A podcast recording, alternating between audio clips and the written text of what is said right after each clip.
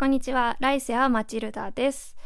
初めての収録からおよそ2ヶ月ぶりですね。お久しぶりの方はお久しぶりです。はじめましての方ははじめまして。ウェブライターのライセア・マチルダと申します。今回はタイトルにもある通り、女と付き合ってる女だけどレズビアンとは呼ばれたくないについてお話ししたいと思います。私は女性と付き合っている女性いわゆるレズビアンと呼ばれる人ですでも私自身はなんかレズビアンって呼ばれることに結構違和感を覚えていて、うん、自分でも公言しませんしあなたレズビアンなんでしょって言われることに対しても、うん、うん、みたいな感じで思ってます。その理由は大体2つあって、1つ目は、カテゴライズされたくないなっていう理由です。まあ、LGBTQ とかそういう言葉あるじゃないですか。レズビアン、ゲイ、バイセクシャル、トランスジェンダー、あとはクエスチョニングとかいろいろあるじゃないですか。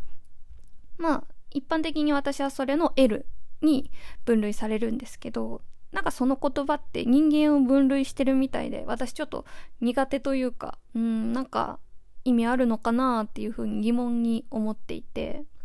まあ、もちろんね LGBTQ っていうそういうね総称というか、まあ、そういう活動が昔あったからこそ今の同性愛者である私たちがね結構まあ、昔に比べたら堂々できるかなみたいな感じで生活できているので LGBTQ みたいな言葉自体は悪いことじゃないと思います。ただねもうソジっていうね言葉が浸透してきている現代でもう LGBTQ っていうなんだろうその名称とかそれに人をあえてカテゴライズするっていう動きはちょっともう古いんじゃないかなと個人的には思っています。まあ、もちろんね名前がつくことでなんだろうしっくりくるとか、まあ、自分が何なのかっていうのがはっきりしていいみたいな感じの人もいると思うので別に私はレズビアンですみたいに公言してる人を悪いっていう風に言うつもりはないのでその辺はあの理解していただきたいなと思っています。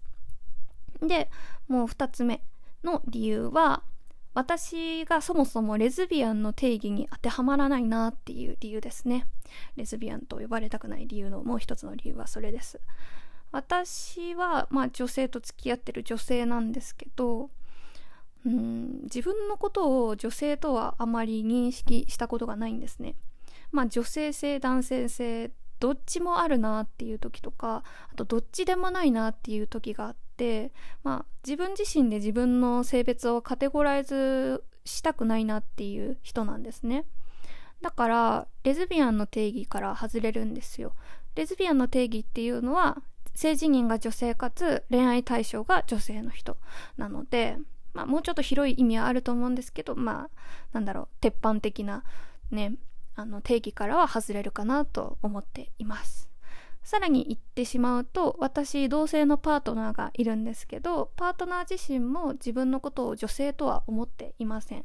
うん、性別よくわかんない知らないみたいな感じのスタンスの人なのでまあパッと見女の子同士のカップルなのでレズビアンカップルに見えるんですけど中身をちょっと覗いてみるとちょっと違うぞっていう感じになると思います。私も自分のセクシャリティに関しては全然普通って思って生きてきた人間なので別にのんけはこうよねとかレズビアンってこうよねみたいな感じのスタンスで話すつもりはありません。みんな一緒だよねって感覚でお話しすると思います。